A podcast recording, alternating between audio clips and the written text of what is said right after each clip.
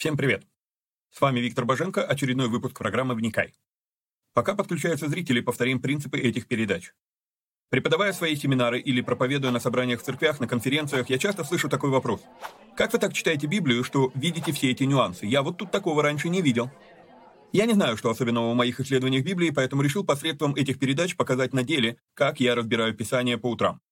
Другими словами, не стоит воспринимать эти передачи как конечное учение. Цель этих эфиров только показать, как можно разбирать Писание, ознакомить с известными мне версиями и выдвинуть свои. При этом предупреждаю, что эти передачи могут быть опасны, так как могут выдвигаться еще сырые, невыверенные идеи.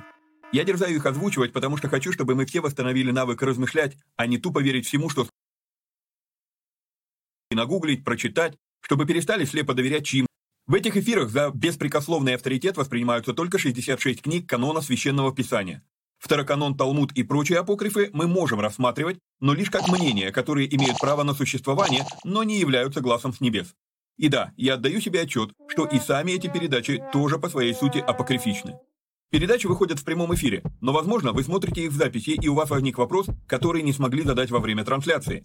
Задать вопросы можно в специальной группе в Вайбере. Чтобы в нее попасть, напишите мне в личку, на Facebook или в ВК. Кстати, если вы смотрите эти передачи в записи, а не в прямом эфире, то хочу подсказать, на YouTube можно ускорить воспроизведение. В прямом эфире я говорю довольно медленно, поэтому в записи можно смело ставить скорость в полтора раза быстрее. Есть просьба. Социальные сети считают крутыми и начинают продвигать те ролики, которые досмотрели до конца, которые лайкают, комментят и которыми делятся с друзьями. В какой-то мере можно даже сказать, что когда мы делаем эти простые действия с христианскими видеоматериалами, мы помогаем распространению Слова Божьего. Сами соцсети начинают рекламировать эти материалы, если видят, что вокруг них много активности. Поэтому, если у вас не убудет, прямо сейчас ставьте пальцы, подписывайтесь на канал на YouTube, жмите колокольчик, обязательно поделитесь ссылкой с друзьями, сами досмотрите до конца и все такое. Поехали!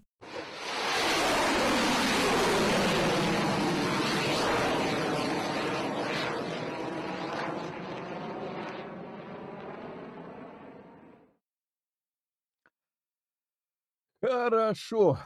Привет отважным вникателям. Значит, а, сегодня мы с вами разбираем ваши вопросы и ответы.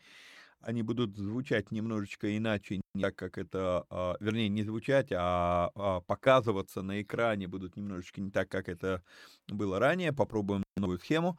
Будет ли она работать удовлетворительно для нас. Вот, а, напомню, значит, а, в прошлом эфире было две просьбы, постараюсь теперь про них не забывать и напоминать, наверное, чуть ли не постоянно, пока мы не решим эти два вопроса. Это у нас первый вопрос по сайту. Если есть кто-то, кто может нам помочь а, с созданием нового сайта и научить меня теперь уже новой платформе пользоваться, если он будет на, на новой платформе. Если Joomla, то учить меня не надо. Ну, там, а, просто напомню, ну, поясню, то есть э, третья версия Joomla устарела, сейчас четвертая, но получается так, что надо, если на Joomla, то надо собирать сайт заново. Вот. Ну и как бы на это у меня просто не хватает времени, особенно теперь в моих новых реалиях.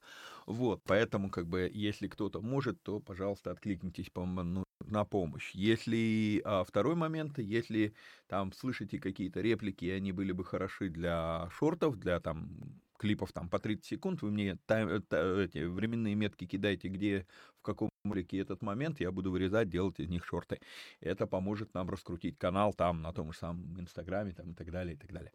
Вот. Ну, это э, к к вопросу, это, в смысле, технические части. А теперь, собственно, упс, а теперь, собственно, к вопросам. А, Значит, теперь вопросы будут выглядеть вот так вот. Мы с Александром создали дополнительную группу, ну, как не группу, а отдельную переписку, где идут только вопросы. Вот, и, наверное, тогда мне не придется как-то дополнительно кучу времени тратить, чтобы засовывать их в программу, я могу просто вот так вот их вам показывать вопрос за вопросом, который он пересылает мне из группы в Вайбере. Вот, кстати, кто не знает, а, если у вас есть какие-то вопросы по эфирам «Вникай», то, а, ну, правда, здесь уже вопросы пошли не только по эфирам Никая, ну да ладно, вот, а, то для того, чтобы прислать вопрос, надо а, попасть в группу в Вайбере и там уже перес... Э. Э, ну, писать. Вы пишете, Александр вылавливает ваши вопросы, присылает мне, и тогда вот мы вот в таком вот формате можем на них отвечать. Итак, вопрос номер один. Такой вот вопрос, что насчет насилия в спорте?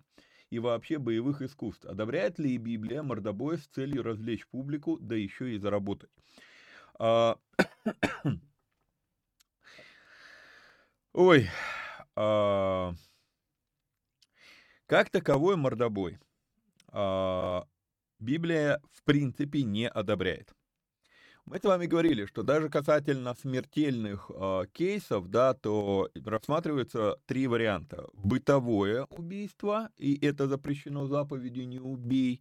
После этого э, есть э, войны, да, и на войны заповедь «не убей» не распространяется. И после этого есть судебные приговоры, смертная казнь. На нее тоже не распространяется э, заповедь «не убей». Но виды спорта, построенные на мордобое, на жестокости, а, по сути дела не являются ни войной, ни смертной казнью, и поэтому, а, ну, от третьего не дано, поэтому они, наверное, попадают под, э, под категорию именно бытовых. Ну, ну, кто-то скажет, ну, это же не убийство, да, но это применение увечий друг другу, а, что, в принципе, в качестве самообороны Библия это рассматривает, и то в Новом Завете мы видим, что, ну, Дойдем еще до этого. Сегодня как раз последний вопрос на тему другой щеки. Подставь другую щеку.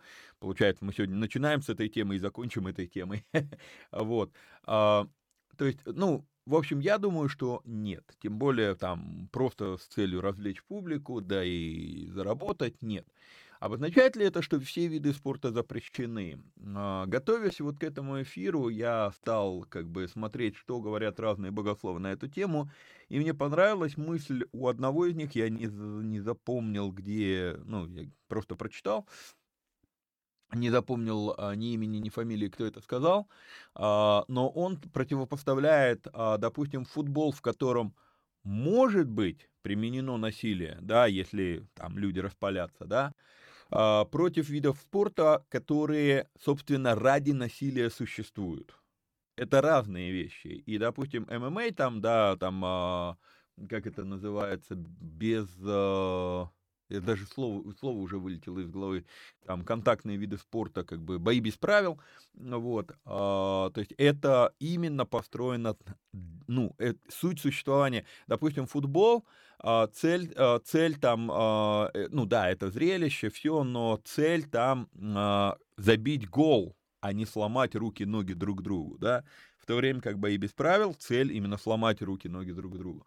Вот, то есть это, это принципиально разные виды спорта. Поэтому думаю, что, ну, это мое мнение, а, ну, мы не видим в Библии никакого одобрения а, мордобою ради шоу, мордобою ради бабла. А, ну, нет такого. То есть Библия это не запрещает, но Библия это и не одобряет. То есть это такая, скажем, серая зона. С другой стороны, если мы читаем, там, если кто-то нанес друг другу увечье, да, то есть глаз за глаз, там, око за око, зуб за зуб, да, ну, то есть Библия требует справедливости это не, ну, это не шоу, это, ну, короче, думаю, с этим все понятно. Э, так, слышал, что канон состоялся также, составлялся, наверное, из наиболее читаемых книг в то время, э, из наиболее читаемых книг в то время. Ну и потом дописки, они же дополняют в правильном смысле, в правильном смысле, мое мнение. Вот.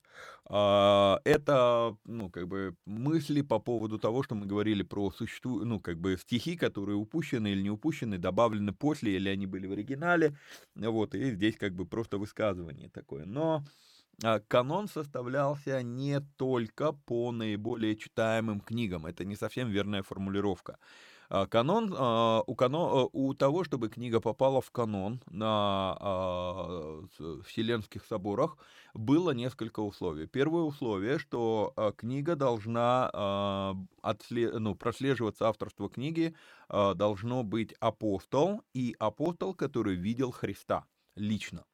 Вот, а, и здесь, конечно, вопрос насчет Павла возникает, но а, послания Павла были добавлены на основании его переживания на пути в Дамаск. То есть он видел Христа уже после воскрешения и вознесения, вот, то есть его добавили а, на этом основании. Потом по распространенности, да, по распространенности книги смотрелись, вот, но и по, не только по распространенности, но и по принятию разными анклавами церквей. То есть вот если, если все церкви, э, участники Вселенского собора согласны, что да, эта книга при, признается, принимается, то она э, попадала в канон.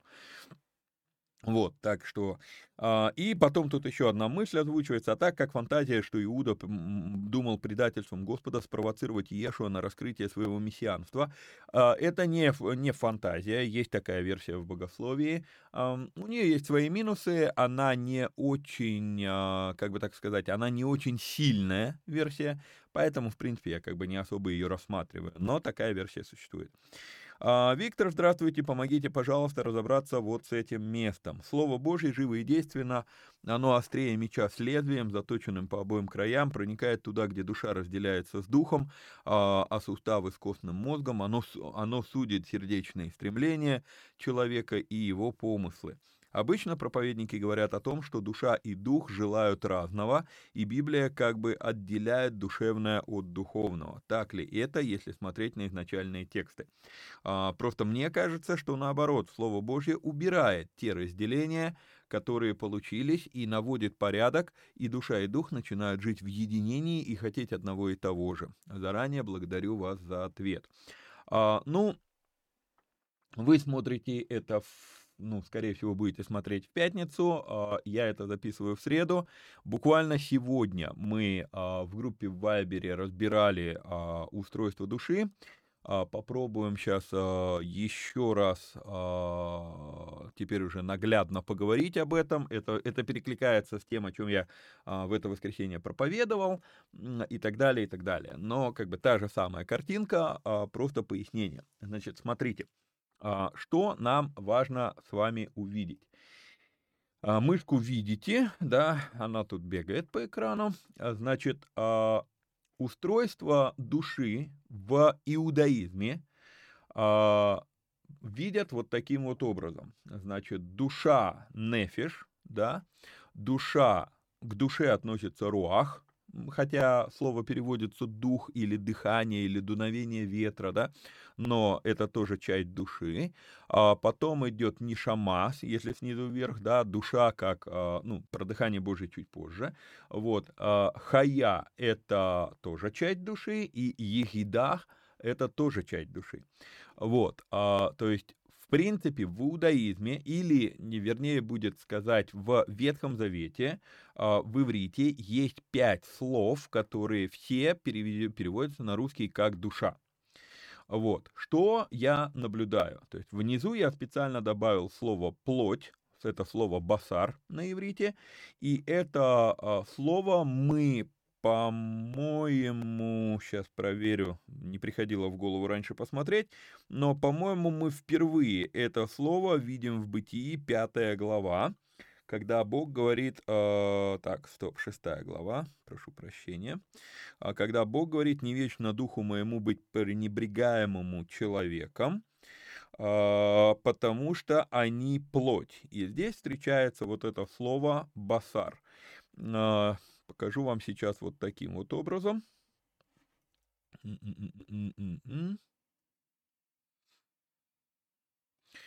Когда мы смотрим на слово «басар», вот я специально сейчас поставил словарь, который перевод э, на русский язык дает.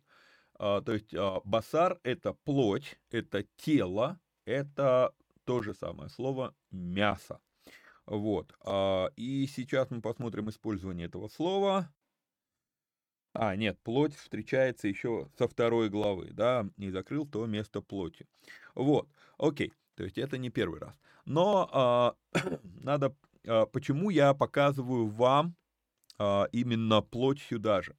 Если мы обратим на это внимание, то мы увидим, что плоть, душа и дух, да, то есть вот эта троица руах, нефиш, басар на иврите, это то, на чем останавливается понимание греческого мировоззрения, э, дух, душа и тело, да, вот, дух, душа и тело, вот оно. То есть это, а, и это ограничения, навязанные а, и мировоззрением, отдельно много мы раз уже с вами говорили, что, к сожалению, современная церковь очень много зависит именно от а, греческой мифологии. То есть у нас от, из греческого мировоззрения, из греческой философии и греческой мифологии огромное количество заимствованных каких-то взглядов, материалов, там, убеждений и так далее.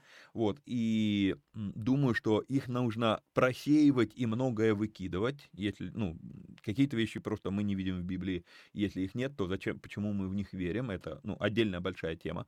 Так вот, а, вот дух, душа и тело, а, чем продиктовано это ограничение а, в христианстве и чем оно продиктовано в греческом э, языке, э, в греческом мировоззрении, оно продиктовано чисто языком.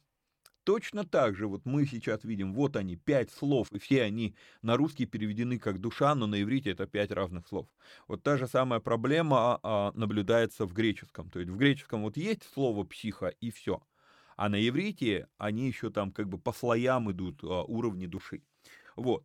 А, и поэтому а, ну, нужно понимать, то есть если мы сейчас говорим про душу человеческую, она же, вот эта нефиш, этим же словом называется душа животная, вот, а, потому что у животного тоже не, нефиш а, это то, что описано, когда запрещено есть кровь, да, что ибо душа, э, душа, э, душа животного в крови его. Вот там опять использовано это слово нефиш. То есть одно и то же слово, что у нас, что у них. Вот. И мы сейчас еще один текст посмотрим, когда Бог творит человека. Не стал я это в воскресенье читать на проповеди, но э, меня как бы седьмой стих ну очень сильно э, цепляет вот, а, цепляет, цепляет тем, ну, насколько это красиво в оригинале, да, то есть а, здесь, здесь мы читаем «Ваицер Гашем Элогим эт Га Адам», то есть «И создал Господь Бог человека», и дальше сказано «Афар минга Адама», то есть «из праха земного», и дальше идут вот эти слова «Ваипах», он вдунул, Ваипах, Баапаев, и дальше идет Нишмот, Нишмат, это Нишама, а Хаим, Нишмат Хаим, Ваиги, дальше идет. Га Адам, Ленефиш, Хая, Хая, Хая, извиняюсь, Хая. Вот, и что мы здесь видим? Мы здесь с вами видим употребление слова, а, сейчас буду, покажу вот таким вот образом, а, секундочку, вот так вот это, да, то есть здесь мы видим с вами слово «нишама», просто оно идет а, в, женском, в женском роде, здесь «нишмат», вот, а, потом мы с вами видим слово «нефиш», и потом мы с вами видим слово «хая» да, то есть вот они, эти три слова. И, и что меня здесь интригует, и в чем здесь а, интереснейший, я это называю танец понятий, да, то есть Бог творит человека, и у человека подразумевается автоматически, что у него уже есть нефиш, но нефиш на уровне души живот, жив, животной. И когда Бог вдыхает свое нишама, дыхание Божье, именно поэтому вот здесь вот я вам показываю, что нишама — это дыхание Божье, а, и когда он это вдыхает, то человек становится нефиш хая, то есть душа животная, она возносится на другой уровень, да, и она это то, что становится хая, то есть, вы заметьте, выше дыхания Божьего. И когда сегодня я описывал это дело в группе в Вайбере, то появилась у меня вот эта вот картинка, что, а, по сути, не шама, это, это дыхание Божье, это, это, это что-то от Бога, вдохнутое в тело человека, но как бы получается, ну, рисовать я здесь э, не могу в этой программе, а может быть и можно, может быть и можно. Нет, рисовать здесь... Рисовать здесь невозможно. Вот. Но получается, что как бы Бог, вот Нишама, он подкладывает под нефиш, под душу животную, как, как будто бы, как, как, как лист пенопласта. Вот если под водой, да, то лист пенопласта постоянно, он стремится всплыть. И если на листе пенопласта что-то лежит, да, то пенопласт всплывает, поднимая то, что на нем. И вот такое ощущение, что вот Нишама, она как бы пытается нефиш наш, наш поднять, приблизить к Богу от, подальше от плоти. И в итоге э, нефиш становится хая, то есть нефиш становится душой живой, то есть э, живой в плане, то есть ближе всего к Богу, да, дальше только егида. Вот, Егида, это э, Алекс, Александр Блендер, э, Блентон вообще говорит интересно, он говорит, что это вот наше единение во Христе, то есть э, единение всех душ, единение всех верующих во Христе. Вот, то есть вот э, очень так э, хорошо сформулировано, на мой взгляд. Вот, так что, что, что здесь с этим текстом, который вы приводите, где у нас тут вопросы? Э, так, стоп. А, Сейчас, секундочку. Сейчас, секундочку. Так, где этот вопрос? Вот. Да, вы приводите этот текст, ну, тут отдельный разговор, почему вы все-таки используете э, такой перевод, э, ну, перевод, вот эта фраза суставы отделяются от костного мозга, это я не считаю себя медиком, я не считаю себя врачом, но ржать хочется прямо вслух, потому что если, если суставы отделены от костного мозга, то это вообще, в принципе, клиническая смерть. То есть а, фантазировали, что хотели при переводе. Вот. Ну да ладно. А, к самому вопросу, и я отвечал на, ну, отвечал в группе в Вайбере, то есть а, люди уже видели этот ответ, я просто его зачитаю, да. Верните стих в контекст, который начинается как минимум в девятом стихе, это у нас послание к евреям. Вот, речь идет о покое. И в вопросе покоя Слово Божье позволяет нам разложить по полочкам, что где – какие посылы во мне духовные, какие плотские, какие эмоциональные. Верну сейчас эту картинку, и вот если мы с вами будем смотреть на душа животное, то у нее есть два пути, куда двинуться. У нее есть путь двинуться в плоть, да, ниже, или у нее есть путь двигаться вверх. Вот об этом разделении намерений судят сердечные стремления человека и его помыслы, об этом а, разделении, отделении, то есть а, Слово Божье помогает тебе понять, тобою сейчас плоть руководит или тобою все-таки руководит не шама, да?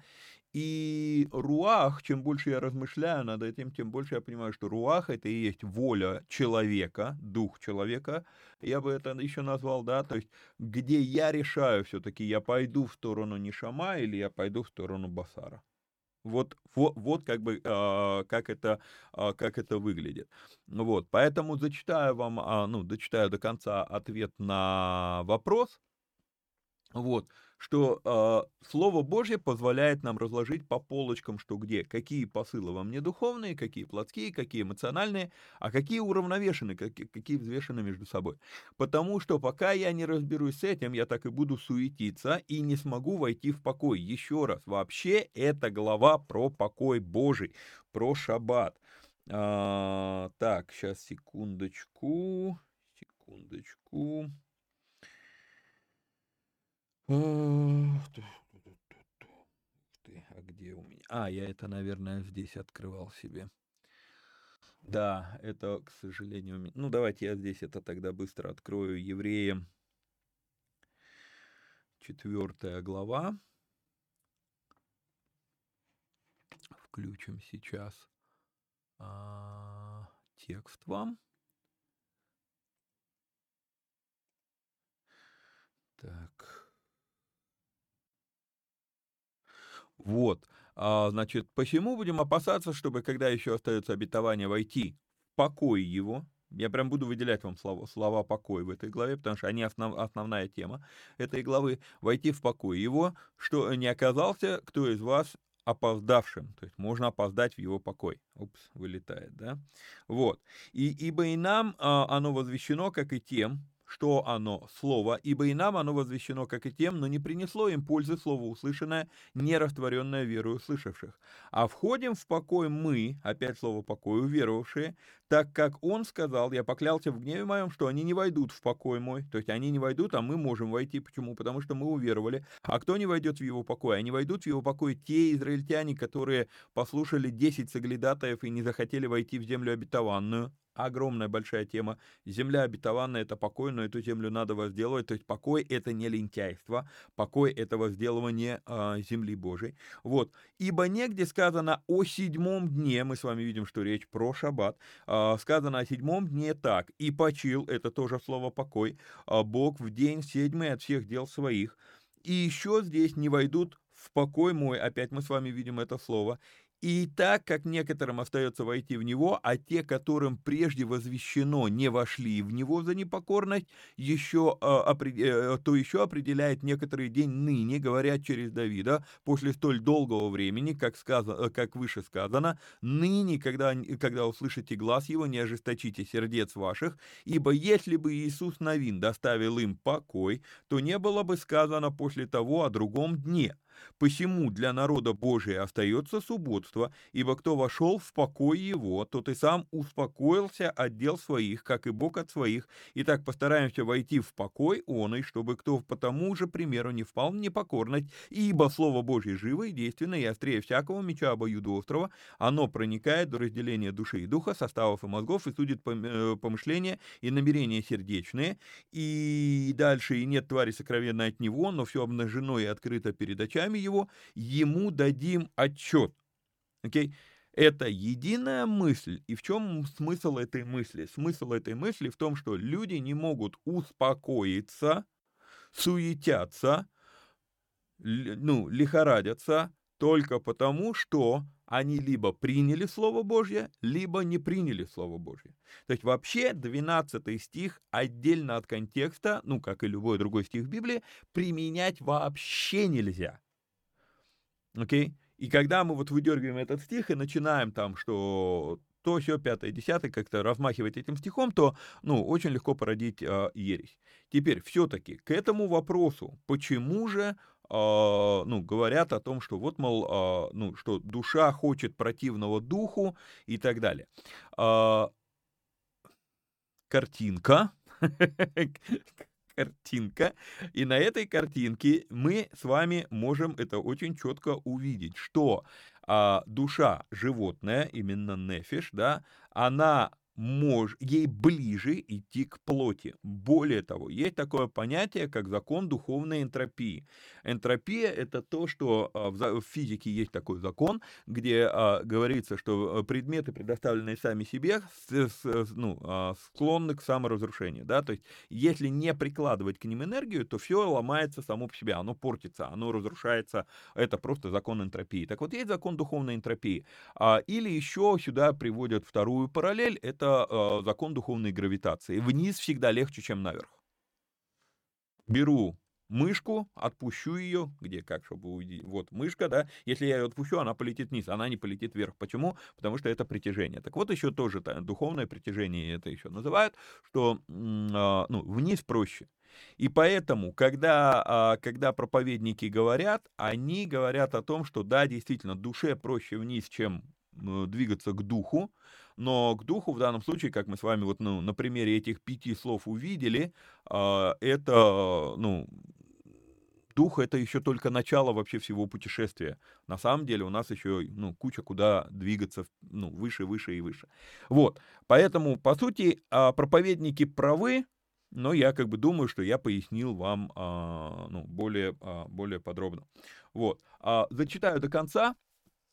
А, тот комментарий, который я писал в группе, потому что пока я не разберусь с этим, я, я так и буду суетиться и не смогу войти в покой. По сути, да, речь о наведении порядка. Многие думают, что разделение души и духа — это отрезать одно от другого, потому что упомянут меч обоюдоострый, но слово «мерисмос» э, это не разделить в смысле разрезать, а разделить, как мы говорим, когда поделись, да, поделись. Это сюда, это сюда. То есть, ну, у тебя есть а, там а, торт, Его надо разрезать? Да, разрезать. Зачем? Чтобы разделить между, то есть разложить по тарелочкам. И вот здесь вот тоже, да, по сути, это наведение порядка. Одно другому а, не противоречит. Вот, дальше вопрос, а, исход, глава 12. Господь дает указание не есть квасного хлеба и соблюдать Пасху.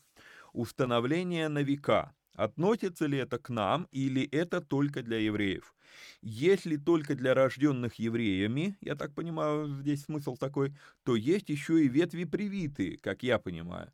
Да, и на 100% тоже нет уверенности, да и на 100% тоже нет уверенности, что в тебе нет еврейской крови. Значит, нужно соблюдать. Тоже зачитаю ответ, а потом покажу картинку. А, ну, потому что в группе Вайбере мы это уже обсуждали. Если кратко, то нет. Мы разбирали отношения заветов, когда проходили Пятикнижие. Все народы находятся под заветом Бога с Моисеем. И вот здесь вот... Э... Так, где у меня эта картинка? Мне хотелось бы вам... Ой, я ее приготовил, и где она? Сейчас, секундочку. Да, что ж такое? Как? Как это я так умудрился?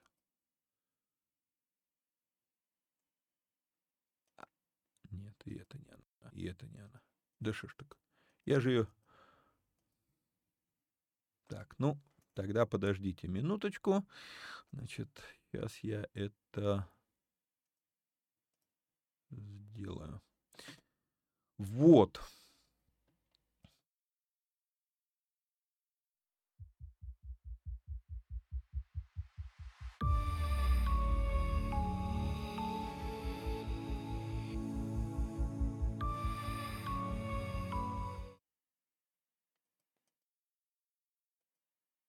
Так, прошу прощения, что-то у меня...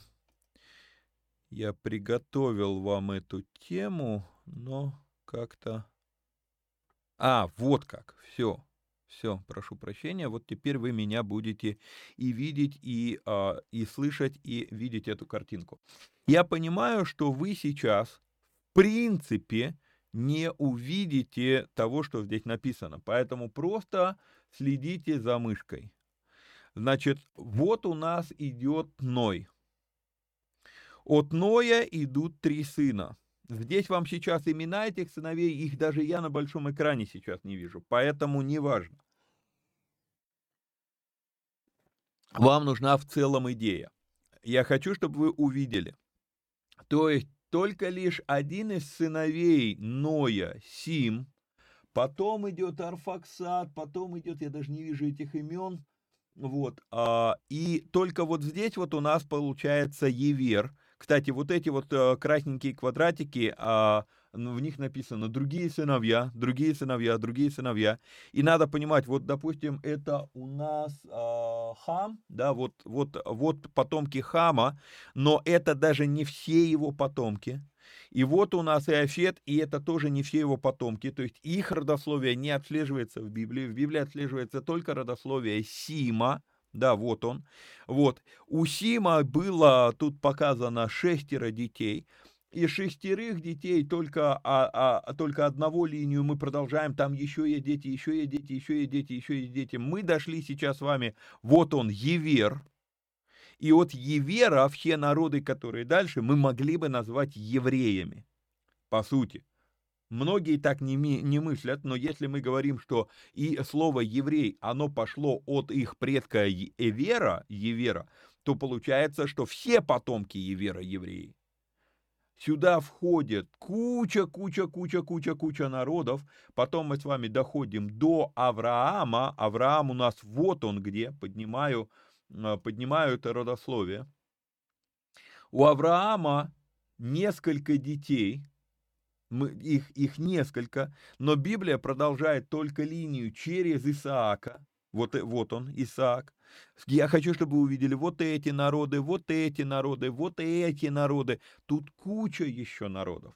От Исаака потом мы с вами видим, у нас идет Исав, у нас идет Иаков – вот, и Иаков это Израиль, то есть народы Исава, и тоже еще там, видите, даже имена не стали, вот, имена даже не стали писать, сколько еще народов, народов, народов, и только вот он, Исаак, а, ой, Иаков, у, э, которого мы зовем Израиль, у него 12 сыновей, и только к ним применим то, что, применимо то, что мы называем закон Моисеев.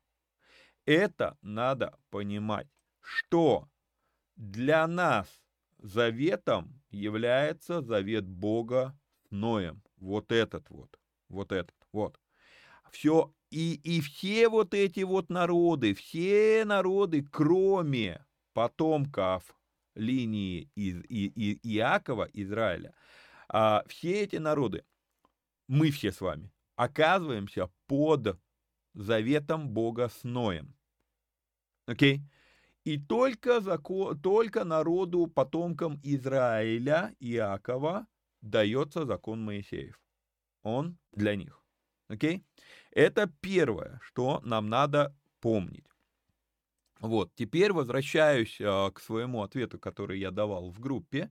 Вот, то есть, если кратко, то э, нет. Отношения заветов мы проходили, мы это разбирали, когда проходили Пятикнижие. Все народы находятся под заветом Бога с Ноем. А вот только, под, а вот только потомки Иакова находятся под законом Моисеевым, который, надо понимать, так и не стал заветом. Это закон, но он не стал заветом. Поэтому все, что с ними происходило, для нас, для нас лишь только образы, а не повеления. Для нас, для не потомков Израиля, для нас это только образы, а не повеления. Вот. Мы чему-то из их истории можем научиться, но законом для нас это не становится. Завет с Ноем в, уточненном, в уточненной форме, видим, повторяют апостолы ко всем языческим церквам мы это с вами а, где? А, сейчас я вам покажу это в Писании. Так. Это у нас Деяния, 15 глава, 28 стих.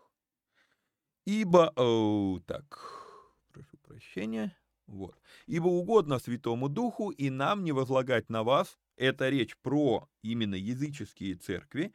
Вот, ибо угодно Святому Духу и нам не возлагать на вас никакого бремени более, кроме всего необходимого. И дальше идет перечисление. Воздерживаться от идоложертвенного, и крови, и удавленные, и блуда, и не делать другим того, чего себе не хотите. Соблюдая сие, хорошо сделаете, будь, будьте здравы. Да? Вот. А, не де, дел, э, не делать, не делать другим того, чего себе не хотите, это, это обратная формулировка, отрицательная формулировка того, что сказал Иисус. Возлюби ближнего своего, как самого себя. То есть, чего хочешь, чтобы тебе делали, то делай и другим. Да? То, ну, то, то же самое. То есть, поэтому вот, это, вот этим мы с вами и а, ограничиваемся. Вот, да что ж такое, неудобно все-таки здесь вопросы он скидывает все время на последние. Так, вот. А, теперь, вот он у нас этот вопрос. Переключаюсь, чтобы было виднее. Вот, теперь, что еще нужно уточнить? Во-первых, если вы не знаете своей крови, то завет вечный, начнем с того, что э, он не будет всегда-всегда. Скорее здесь смысл на все века, пока вы в земле обетованной. Другими словами, пока я не знаю однозначно, что я действительно потомок Иакова, до той поры для меня закон Моисеев лишь наставление для поучения, но не закон. Это тоже актуальный аспект, который нужно помнить, потому что закон Моисеев очень много оговорок. Когда вы войдете в землю обетованную, то, окей? Okay? Вот, то есть это закон для не только для определенного народа, это еще и закон для определенной территории. И еще один аспект, который необходимо понимать вот к, вашей части вопроса, да и на 100% нет уверенности, что в тебе нет еврейской крови. Сегодня мы думаем, что еврейская кровь – это национальность. Но даже если вы послушаете раввинов, да, то раввины говорят, что еврей это не национальность, это, это еще и призвание от Бога, а призвание от Бога приходит только через вероисповедание. И поэтому, то есть, по сути дела, а, вопрос не в том, еврей ли ты по крови, вопрос в том, иудей ли ты по вере. Тогда на тебя распространяется закон Моисеев. Это еще, один, еще одна грань, которую нужно понимать. Ну и еще, возвращаясь таки к вопросу, который вы задаете, да, а, Господь дает указание не есть квасного хлеба. Не есть квасного хлеба и соблюдать Пасху надо делать, надо только неделю. То есть все остальное время они едят квасной хлеб. То есть нету запрета есть квасное как таковое. И мы обсуждали с вами неоднократно, что символизм запрета, на, э, э, символизм запрета квасного вот в течение этой недели это обнуление. Вернись к истокам. То есть, а, как только Пасха закончилась, вы все равно поставите квашню, вы все равно будете ждать, пока, пока появятся там дрожжи, пока все это сквасится, и потом вы будете есть квасное. Но вопрос в том, что сегодня наука нам показывает, что если дрожжи не обновлять постоянно, то они становятся патогенными. Вот, и поэтому э, регулярно просто обнов, обнуляется, скажем так, обнуляется штамм. Теперь все, сегодня мы все с вами знаем уже эти, это слово штамм. Обнуляется штамм дрожжей. Вот, а это то, что происходит в этом, в этом повелении. То есть каждую Пасху ты обнуляешь штамм дрожжей, чтобы начать заново. О чем речь? Речь о как раз это должно было стать превентивной мерой от предания на предание, заповедь на заповедь. То, о чем, э, в чем обвиняет Иисус э, книжников, да, что вы понагромоздили свои, своих учений, учение на учение на учение на учение, и в итоге вы уже забыли вообще, в чем был оригинальный текст э, закона Моисеева. Вот. А, поэтому это очень метафоричный запрет, он не буквальный. Идем дальше. А, это уже по недавнему эфиру, а, который был а, прямой эфир с... О, боже мой, вылетело из головы имя. Ну, короче, с Петербургом. Вот. Ой, крутится на, крутится на языке, ну, прошу прощения, вылетело имя из головы. Вот, а, смотрел прямой эфир, и там бросили якорь на тексте Луки 14.24, из разговора понятно, что избранный — это тот, кто откликнулся. Вот текст, в котором Иисус говорит, Иоанна 15 глава 16 стих, «Не вы меня избрали, а я вас избрал и поставил вас, чтобы вы шли и приносили плод, и чтобы плод ваш пребывал, дабы, чего не попросите от Отца во имя Мое, Он дал вам». Речь идет о разных избраниях. В этом тексте Иисус избрал в прямом эфире, что избранные — это откликнувшиеся. Можете прокомментировать? Спасибо. Значит, а здесь на самом деле все очень просто, и опять же в группе я отвечал на этот вопрос, а, что несмотря на то, что Иисус говорит «я вас избрал», это не обозначает, что у Петра, Иоанна, Иакова, там, а, Андрея, Варфоломея там, и так далее, что у них у всех не было выбора, пойти или нет. Почему я так говорю? Потому что мы видим, что богатый юноша, Марка 10 глава, приходит к Иисусу, и Иисус его зовет, говорит, иди продай все, что имеешь, а, и раздай нищим, и приходи и следуй за мной. То есть Иисус его зовет, иди за мной. Но юноша не пошел. Он развернулся и отошел в печали. Поэтому а, точно никакого противоречия в данном случае нет. Я вас избрал, чтобы вы приносили плод, но если вы не, не пош... если бы вы не пошли за мной, значит, пошли бы другие. Вот и все. И другие это те самые званые с улиц, да, вместо тех, которые были избраны изначально.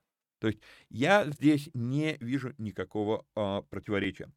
Дальше. Виктор, здравствуйте. Могли бы, можно ли сказать, что, неся крест Христа, Симон Кириньянин совершал пророческое действие, что язычникам надлежит тоже нести крест Христов?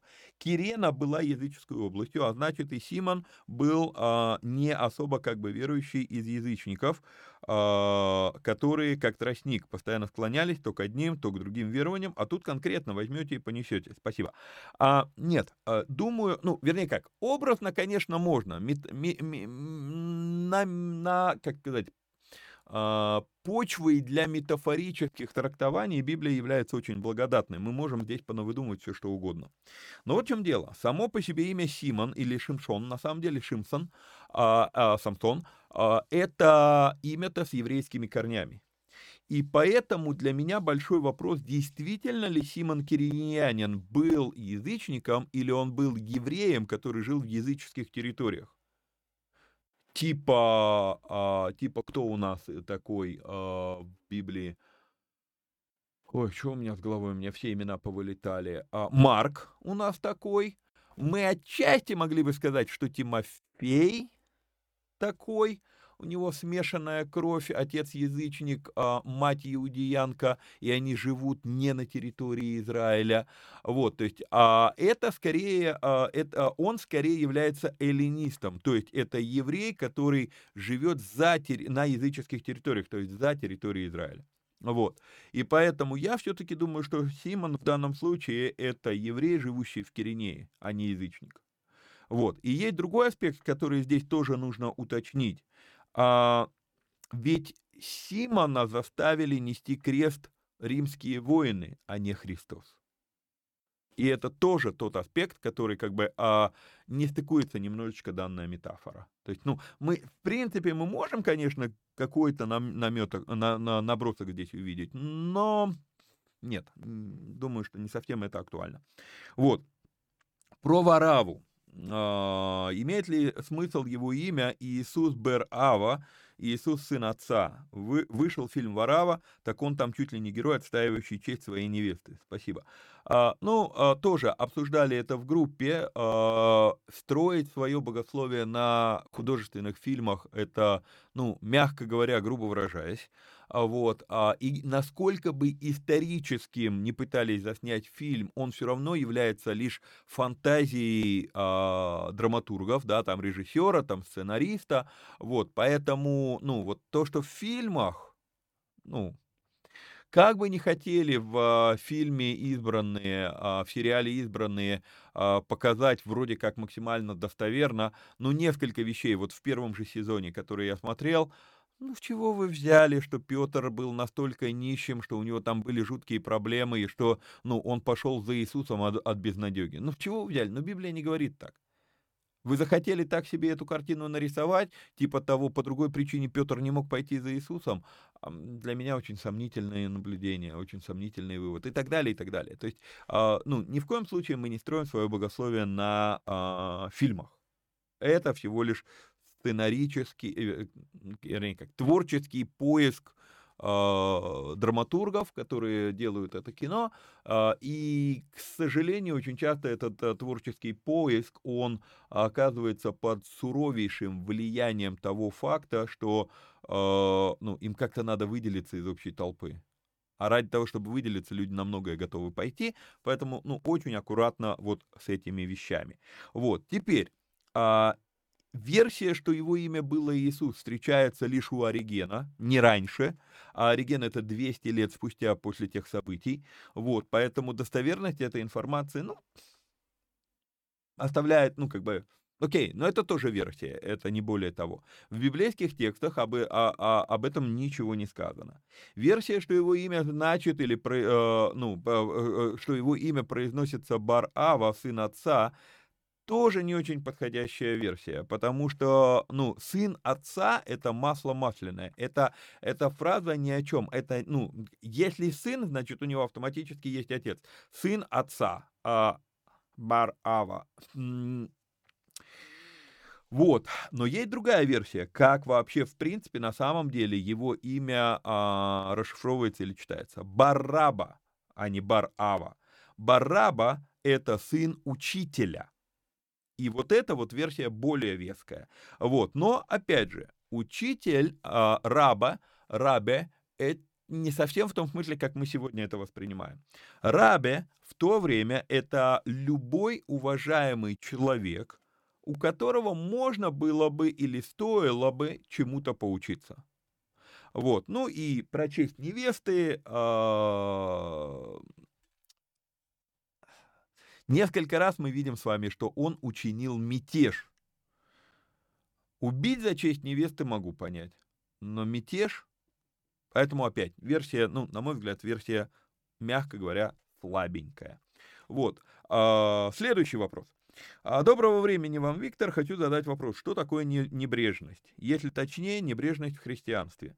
Может, вы сами уже сталкивались с этим? Что-нибудь из практики. А, если будет такая возможность в передаче в ООТ. Но если вы... А, так, окей, ладно. Значит, а, по небрежности. Упс, а, этот вопрос у нас смещен. Прошу прощения. Ну, вот так вот, наверное, сделаем, да? Вот, вот так. Вот. Значит, про небрежность. Естественно, первое же место писания, которое у меня всплывает по этому поводу, это у нас Еремия, 48 глава, 9 стих. «Проклят, кто дело Господне делает небрежно, и проклят, кто удерживает меч его от крови». И я наверное, почти 100% могу дать на то, что Светлана озаботилась этим вопросом после очередной проповеди по этому стиху. Вот. А, к сожалению, я ни разу еще не слышал, чтобы этот стих преподавали правильно. Почему? Потому что опять его величество контекст.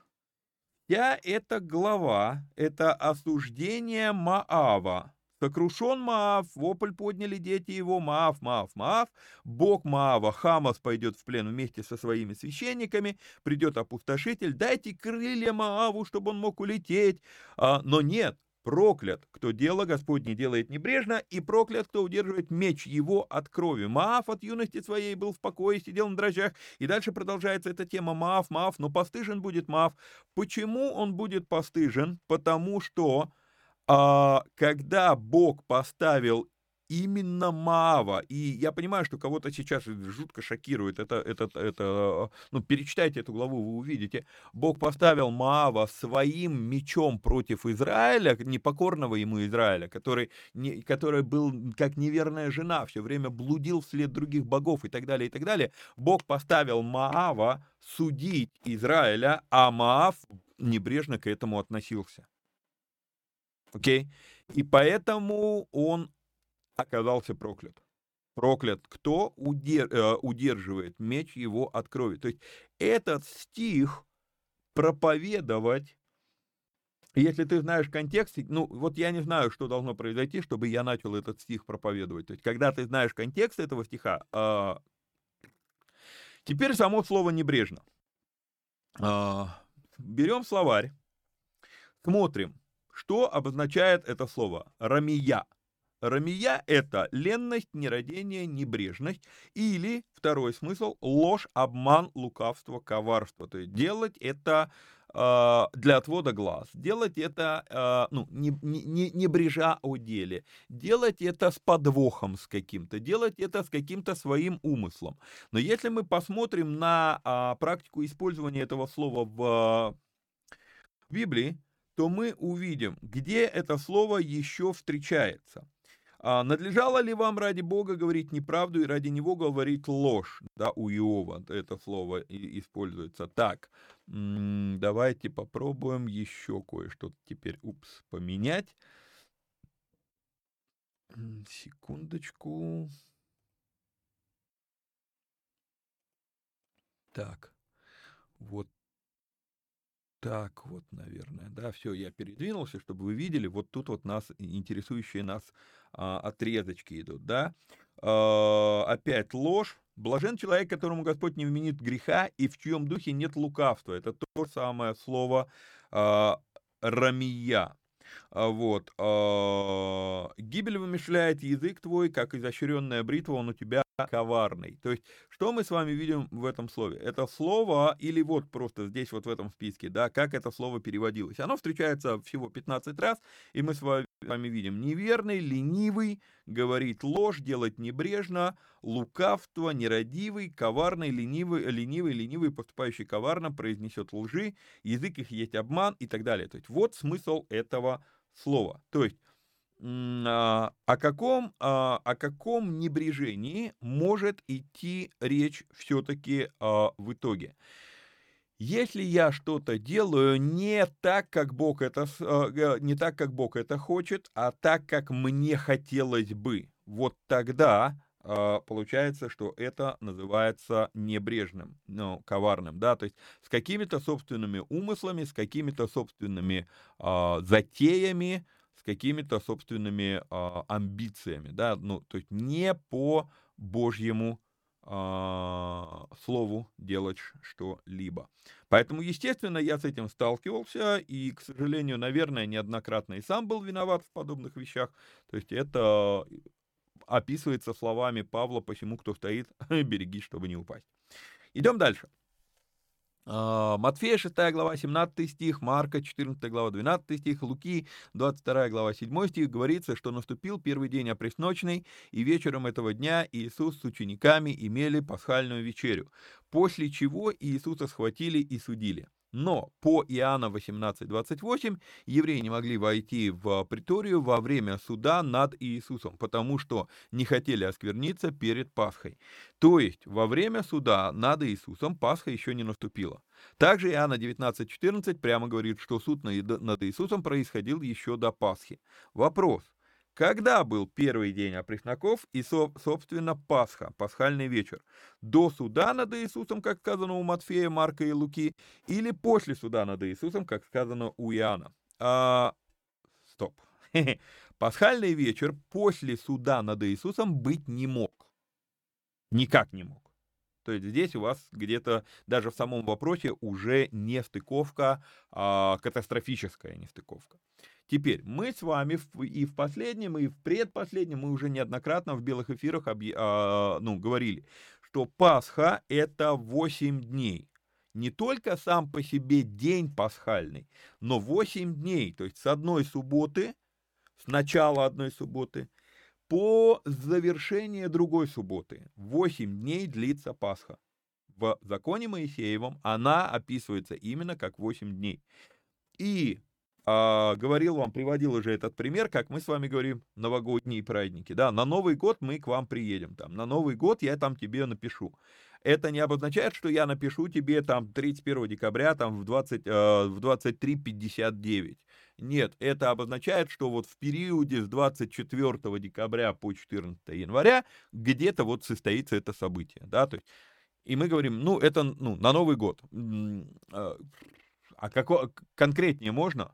Понимаете? Вот то же самое. То есть а, мы видим, что использование термина Пасха, там нету развлечения. Это Пасха в смысле 8 дней или это Пасха именно последняя суббота. Okay? И поэтому может возникать некоторая путаница. Еще одна путаница может возникать здесь, и возникает у многих людей, заключается в том, что и Иисус, и все его ученики были галилеяне. У галилеян а, традиция, пасх, пасхальная традиция – сильно отличалась от а, иудеев. В каком плане? В том плане, что галилеянам еще нужно было дойти до Иерусалима. И поэтому получается, скорее всего, если мы будем смотреть своими вот, ну, нашими м, современными названиями дней, то, скорее всего, они приходят к Иерусалиму на Пасху в среду вечером. И как только они приходят, они устраивают уже свой вот этот вот пасхальный ужин. Это либо среда вечер, либо четверг вечер. В то время как реальное празднование именно Пасхи как одного дня начнется в пятницу на ночь. И в пятницу на ночь до начала вот этой вот именно Пасхи субботы Иисус уже был распят. То есть никак не могло быть, что в субботу у него будет пасхальный ужин. Вот. А пасхальный ужин делался, ну, иудеями он делался в пятницу вечером, всеми приходящими народами, а, ну, по сути, галилеянами, это делалось за день, за два. Вот ты пришел в Иерусалим, ты устраиваешь. То есть у них уже сложился свой другой обряд. Им надо было приходить, а это не местное население. Местное население делало это в тот же самый день. Вот. А, думаю, здесь все а, понятно. Вот, а, так, вы остановились на 16 стихе 20 главы, и там написано о левшах. В чем преимущество этой части воинов? Ну, на этот вопрос мы уже ответили в черном эфире. То есть, по сути дела, не, не то чтобы а, преимущество, а некая особенность, что они все левши. И они еще... Осо... Почему подчеркивается, что они левши? Потому что здесь есть некоторый парадокс. Они называются сын моей правой руки, вениамитяне, Бенами, сын моей правой руки, но они все левши. И это что-то, что противоестественно. То есть, если он сын по правую руку, то его левая рука, она а, рядом с моей. И получается, что ему как раз удобнее было бы быть правшой, но почему-то он стал левшой, хотя если он от меня по правую руку, то, ну, как бы это мешает, ну, это мешает развитию его левой руки. Вот, то есть вот тут вот это а, обращается внимание на игру слов. Вениамитяне, но левши. То есть чисто об этом речь, ничего больше. Вот. А, Виктор, здравствуйте. Вопрос касаемый древнейшей профессии. Если мужчины э, пользовались этими услугами, то кто побивал их камнями? Как не те же, кто пользовался. Если легализация, то какая-то странная. Спасибо. А, чем это было для женщин того времени? Способ выжить или почувствовать себя хоть кому-то нужной? Я думаю, здесь мы вопрос этот закончим. Ну, дальше будет отдельно другой вопрос. А, значит, Именно на это и указал Иисус, говоря, первый из вас, кто без греха, брось у нее камень, когда блудницу привели к нему. Вот, а, то есть здесь а, блуда как такового не должно было быть в Израиле. Побивать надо было блудящих обоих, но они приводят женщину, пойманную в прелюбодеянии, но не приводят мужика, с которым она блудила. Ну, не могла она блудить сама с собой. Ну, теперь уже при помощи сексуальных игрушек это, конечно, возможно, но я сомневаюсь, что в то время это было так. Вот, и на эту нестыковку Иисус им и указывает. И поэтому он говорит, первый, первый из вас, кто без греха, брось у нее камень. Вы, вы сами виноваты в том, что хотя бы мужика не привели, а скорее всего сами были ее клиентами до этого, да, а, а тогда о каком побивании камнями идет речь? Вот, во всех надо а, бить камнями. А, никакой легализации это не было, это, это просто разложение нравов в обществе, и ничего больше. Вот. Чем это было для женщин того времени? Только лишь способом выжить почувствовать себя хоть кому-то нужной, один из аспектов, который э, нужно учитывать, рассматривая подобные темы. Мы говорим про культуру, в которой не было никакого табу на многоженство. И поэтому, в принципе, она могла почувствовать себя кому-то нужной, будучи наложницей о чем, собственно, задается и следующий вопрос. То есть здесь нету, нету того, что а, почувствовать себя кому-то нужной. Здесь именно только лишь способ выживания, ничего больше. Наложница, как вторая жена или у которой нет приданного, на что можно было еще рассчитывать такой женщине? А, да больше ни на что, собственно. То есть вот... Э, не, а если, если это связано с предыдущим вопросом, потому что, если я правильно помню, это все от одного человека, то есть э, блудница и наложница — это все-таки не одно и то же. То есть блудница — это профессия, любовница — это стиль жизни. Вот, и поэтому здесь как бы это все-таки, ну, если связывать эти три вопроса воедино, то это несвязуемые вещи. Это мы говорим о разных вещах. Вот, если же это, ну, разные вопросы, то, ну, а на что ей, ну, блудница не могла рассчитывать на должность даже наложницы. То есть это, ну, не вариант. Вот. А, задается вопрос, а следующие два вопроса, честно говоря, заставили, заставили меня как-то это э, грузануться и задуматься. Мы только что это с вами проходили, ну, не только что, но мы это с вами проходили, и люди, которые давно уже в группе, задают вопрос, да. Иисус отвечал, истинно, истинно говорю тебе, если кто не родится от воды и духа, не может войти в Царствие Божие. Братья, есть, есть ли мысли, о какой воде идет речь? Речь идет о тех водах, которые отходят, когда ребенок рождается. Иисус говорит о двух рождениях. Рождение физическое, рождение духовное. Все, ничего больше там нет.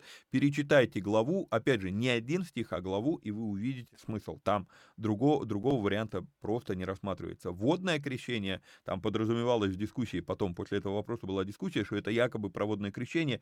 В этой главе вообще проводное крещение ни слова не сказано. То есть это вообще не об этом.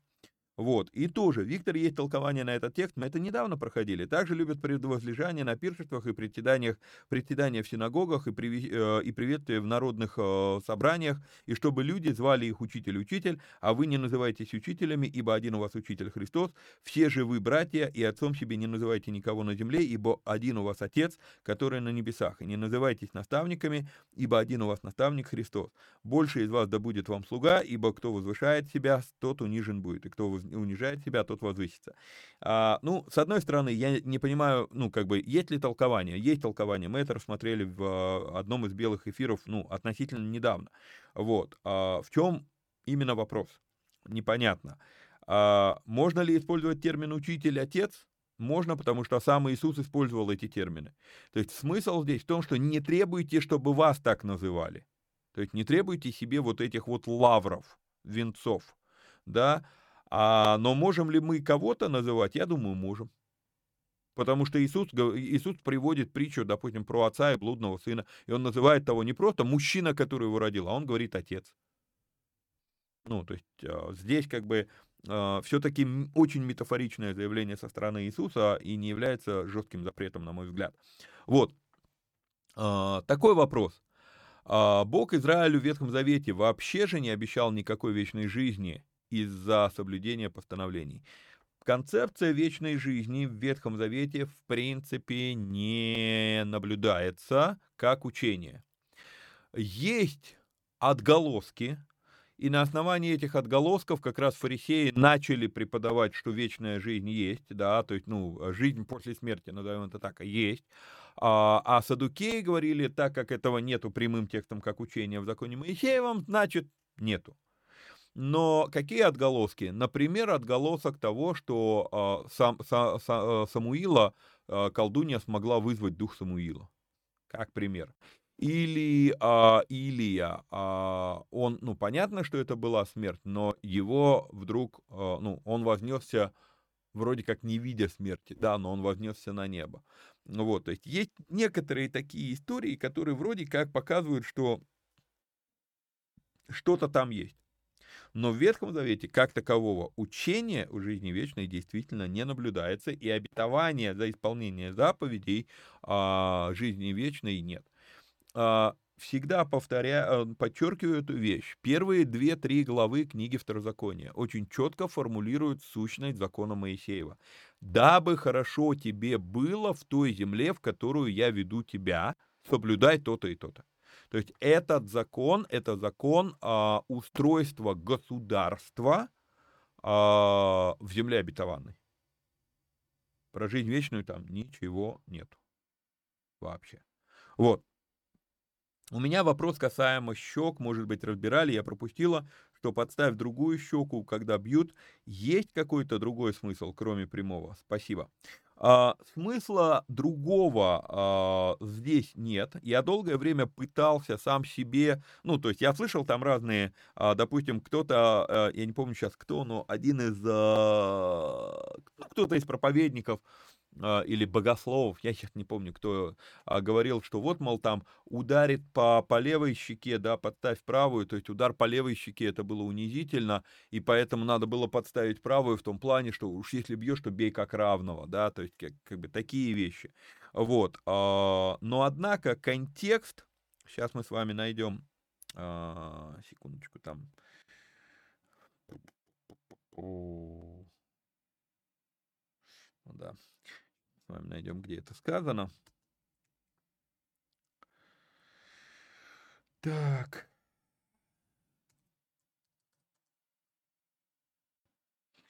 Луки 6 глава 29 стих. Ударившему тебя по щеке подставь и другую, и э, отнимающему у тебя верхнюю одежду не препятствуй взять и, и рубашку. Опять же, если мы читаем только этот стих, то у нас получается как бы э, потребность найти себе э, ну, какой-то другой смысл. Но вот в чем дело. Читаем самого, ну, чуть раньше, читаем в контексте.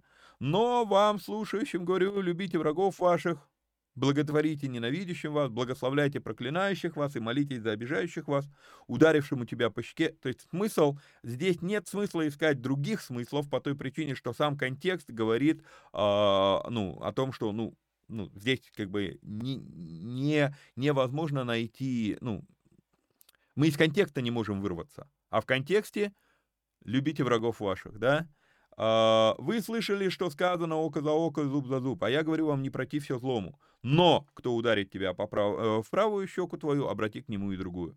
Да? А, кто, кто захочет судиться, то есть не протився злому. Вот второй контекст, который мы читаем, это теперь уже у Матфея. Вот, поэтому а, здесь искать какие-то другие смыслы не приходится. Однако, однако,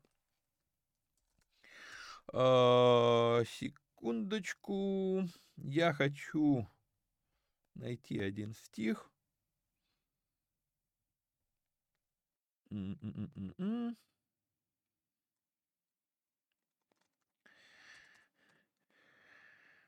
он сильно меняет наше восприятие. Ух ты, это что ж такое?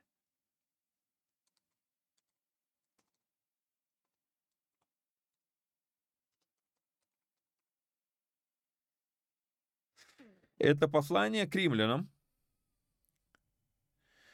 И вот тут вот мы с вами видим третий контекст этого отрывка. Как ни странно. Павел не повторяет слова Иисуса, но он, кое, но он повторяет общую идею.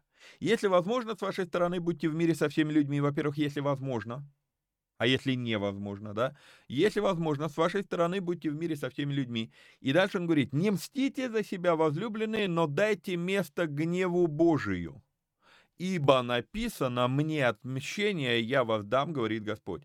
Итак, если враг твой голоден, накорми его, если жаждет, напои его, ибо делая сие, ты соберешь ему на голову горящие уголья. Ты же, я добавляю сюда, ты же не будь побежден злом, но побеждай зло добром. То есть для меня эти три отрывка, вот Луки 6 глава, Матфея 5 глава и Римлянам 12 глава, они читаются вместе.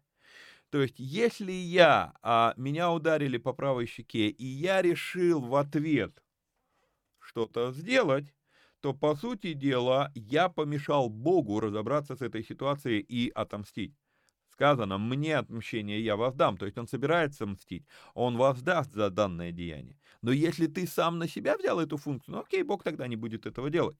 И Павел, как ни странно, он говорит, что если ты все-таки ответишь на зло добром, то ты собираешь ему горящие уголья на голову. То есть вот, вот когда ты так сделал, ему уже не поздоровится. Вот. А, не очень как бы добро это все звучит, но так написал Павел, да, и мы там пытаемся какими-то там, ну, слышал я пару проповедников, которые пытались вы, выкружить этот текст, выкруживать его, а, ну, просто, просто, ну, не приходится. Вот здесь, а, ну, написано прям все достаточно прозрачно и понятно. Вот, и последний вопрос, который уже сегодня буквально пришел, и мы его тоже э, обсудили в группе, да, в нашем стремлении уподобиться Богу, можем ли мы рассчитывать на э, всеведение, вездесущность всемогущество? Вечность и святость, пожалуй, единственное, чему можно хоть немного уподобиться. Опять же, немного. Спасибо. А, ну, смотрите, я, я в принципе ответил, что а, уподобиться не обозначает воспроизвести дубликат. То есть мы никогда не станем тоже Богом. Яхве. Мы не станем. Мы созданы по образу, который должен уподобиться, но мы не, не станем им же. Мы все равно будем копией, и копия всегда хуже оригинала. И поэтому для меня все очень просто. Все, что э, те атрибуты Бога, которые, э, которые включают в себя все, всеведение, всемогущество, э, там у нас, какой у нас есть, вездесущность, ну тоже везде, да, эти три атрибута на нас никогда не будут распространяться. Святость будет, вечность будет.